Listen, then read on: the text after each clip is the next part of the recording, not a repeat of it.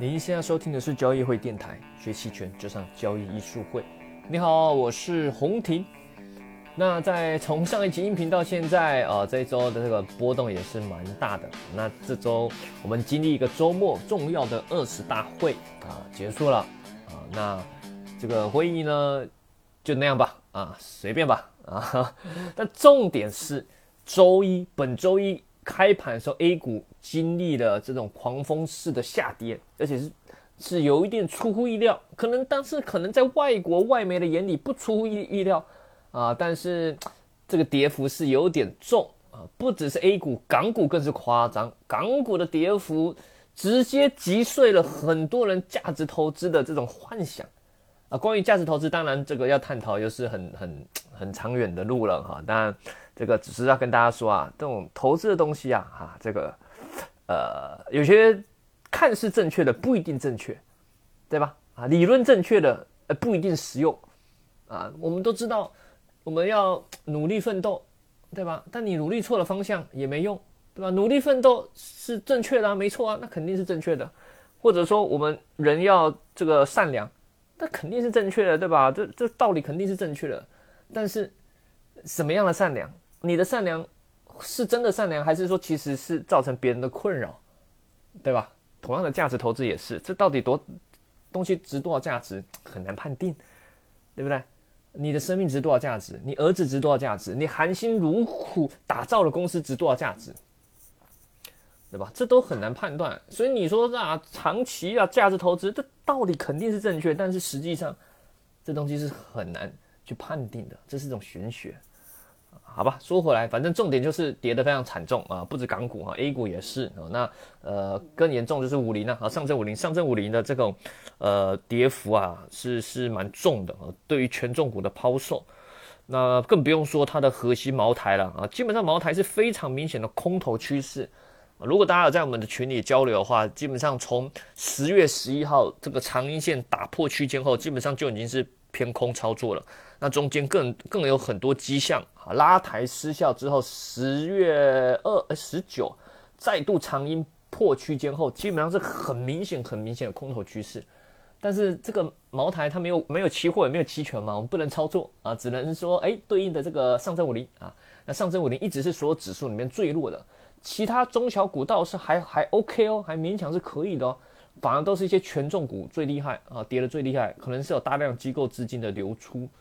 那面对这情况，周一的大跌啊，呃，也伴随着期权市场比较少见，最近比较少见，但是应该来说是比较正常，就是隐含波动率大幅度的上升，在周一的时候上升非常多，不只是上证五零、沪深三百、创业板、中证五百、中证间全面的隐含波上跌，呃，上上升不是上跌，全面隐含波上升，这个真的是市场对这个下跌有一定的共识的担忧了。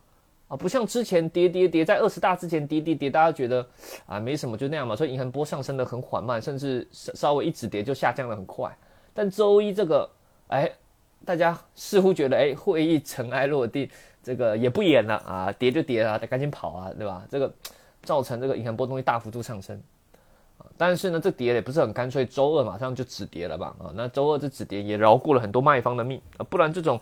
大幅度方向的下跌，以及银行波动率的上升，只要再一根，真的啊，刚好大家躲过。有些卖方认沽的，只能说大家要小心啊。这次你又活过了，活过去了啊，但也是运气好。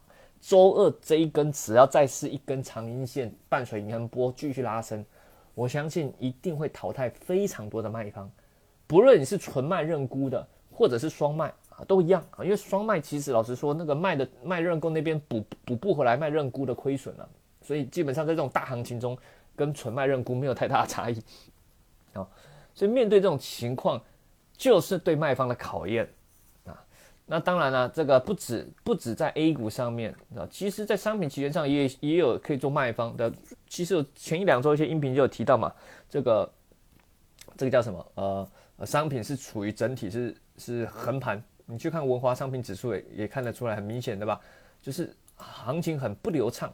所以，如果你是做一些趋势交易，或者是做程序化 CTA 策略偏趋势交易的，你在这段期间估计是啊非常的呃痛苦哦，大概率都是亏了啊，大概这亏亏亏多赚少哦，那亏多赚少也不能怪你啊。如果你是做趋势交易的啊，那这个本身行情就不流畅嘛，对吧？要么就是得做一些小波段或者小短线啊。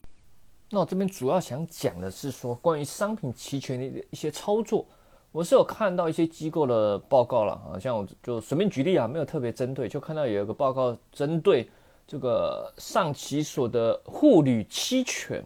然后给出的可以用区间震荡卖跨策略，就所谓的卖跨策略，就是同时这个卖看涨价卖看跌了，啊，就是双卖啊，所谓的双卖这种双卖期权的策略啊，给的原因，它当然会先从基本面分析嘛，对吧？啊，基本面维稳啊，对成本价有一定的支撑，但是宏观面偏弱哈，经济数据偏弱哈，这个呃价格上承压，也就是说这个基本面上就是不上不下啊，那技术图形上也看很明显嘛。这个有色其实最近都是处于震荡区间嘛，对吧？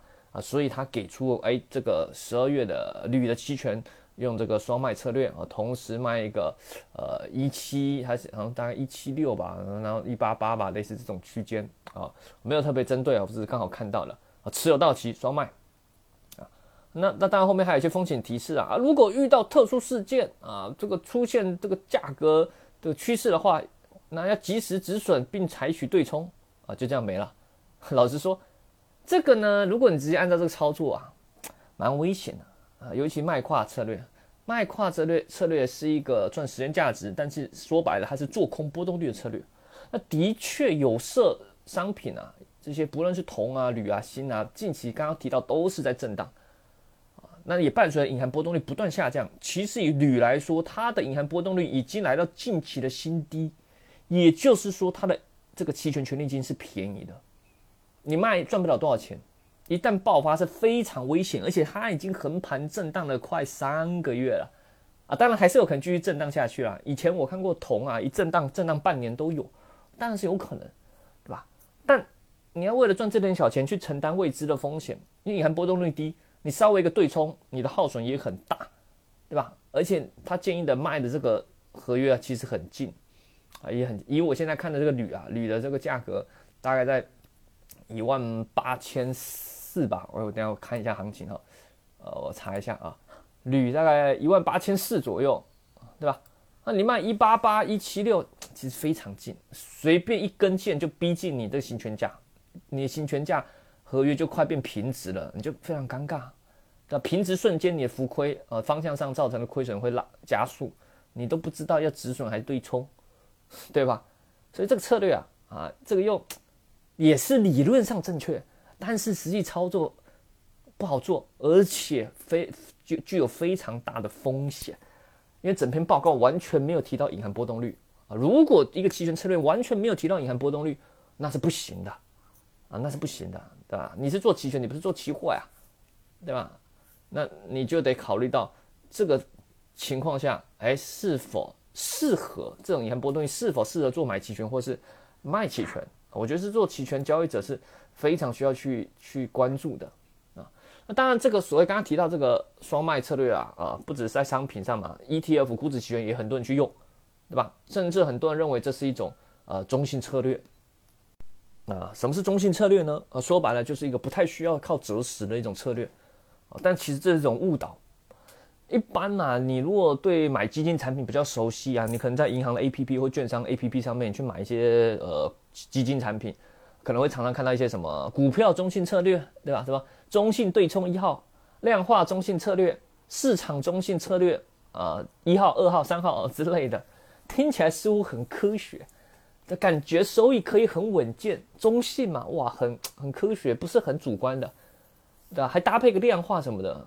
我们觉得，哎，这个这个这个这听起来啊不错啊，很可靠，但实际似乎又不是如此，那常常莫名其妙又亏钱，对不对？那这种基金产品它优势到底什么？劣势到底什么？对吧？它什么到底到底什么是中性市场中性策略？你如果依照常见的定义啊，一个策略只要它同时去做多又做空，就可以叫做广义来说就可以叫市场中性策略。那你做多就是要靠上涨赚钱嘛，那做空是要靠下跌赚钱。啊，就那一多一空，哦，到底怎么赚赚钱？听起来很矛盾嘛。那市场中心策略比较多的常见的基本逻辑就是，例如买一些呃股票啊，买一些股票多头组合，然后去做空，利用衍生品去做空，例如股指期货去做空。理论上就要对冲大盘市场的贝塔风险，而留下你手中的个股，它是比较强的，去持有会有获得阿尔法的收益啊，就是说这些个股啊表现的会比大盘还好。跌的时候呢，有股指期货做空的这种对冲啊，降低大幅度的亏损；上涨呢，你的手中的持股又比这个这个什么股指期货呃整体指数涨得还猛哦，那你这样长期来说，哎，感觉对吧？怎样都能赚钱，是吧？这是理论上啊，但甚至股票上有些配对交易，呃，你可能某些行业类股，例如假设同样是酒类，啊，你可能觉得茅台不行，五粮液可以，你做空茅台，然后呃，然后做多。这个五粮液一多一空哦，这也或许也可以叫市场中性，所以其实这个这个定义也蛮广的啊，定义蛮广啊。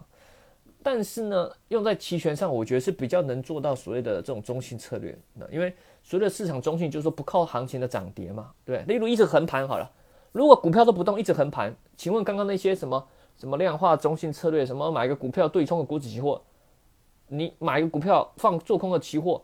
指数都一直平的停着不动，你能赚钱吗？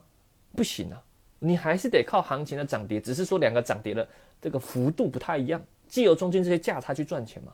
其实那个应该叫叫最准确，应该就叫价差交易或叫配对交易。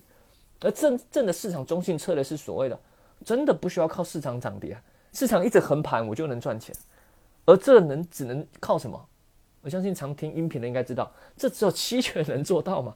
而且就是期权的卖方嘛，因为期权卖方天生它具有时间价值，对吧？随着时间每靠近到期，你就能收割这种时间价值啊。所以真正中性策略应该只能靠期权卖方，而期权卖方最常见的中性策略就是双卖，对吧？同时卖看涨卖看跌。那这个策略当然它的胜率是蛮高的，因为你卖两边嘛。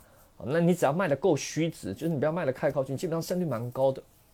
那比较注意的就在于说，当行情出现一些比较大幅度的呃变动的时候，你要懂得去应变啊。有人这个长期是一直无脑双卖，就是一直卖一直卖，呃，对吧？即使他的技巧再好啊，老师我技巧可以啊，遇到大行情我对冲我亏损的少，呃，或许啊或许可以，但但你总会犯错嘛，对不对？而且你有时候对冲起来很痛苦，对吧？例如周一这个大跌，你一对冲，这次还还好没有反弹很依赖，有时候一反弹大幅度反弹。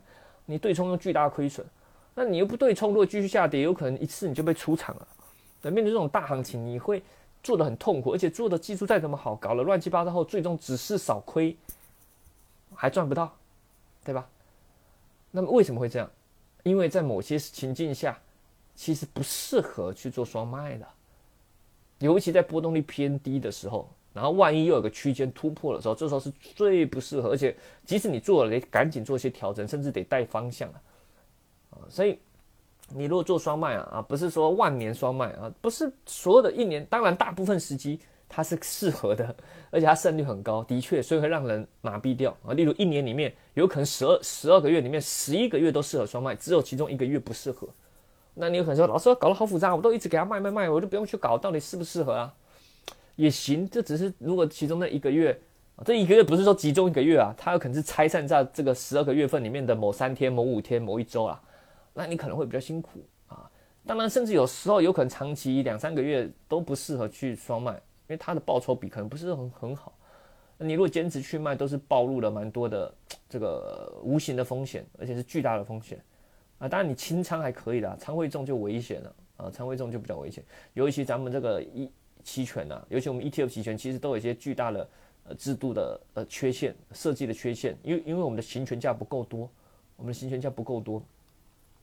那这个如果发生一些大行情的时候啊，这个啊加上我们的这个券商，他对于砍仓的这个，我不确定他们经验好不好啊。当遇到真正大行情，行权价不多，直接全部击穿的情况下，哦，那砍起来，那可能大家一起升天了，对吧？所以做双卖啊，胜率高是 OK，但是。要记得啊，切记啊，不要这个变得无所谓的勇敢。好了，那今天就简单的聊到这边哈。那你想学习更多期权的知识技巧，欢迎利用交易艺术会的 B 站啊，或者是我们的微信公众号啊。那当然你要参加我们的课程，也可以咨询我们的客服人员啊。我们已经有累积蛮多的这种呃期权课程，啊从初级到高级都有。那我们预计在一月啊，也会去开发一个秘密的策略，教大家怎么用期权去做各种的指数增强型策略。我们邀请到了期权界的这个大佬，啊，也是在私募资产管理去专门做期权产品的。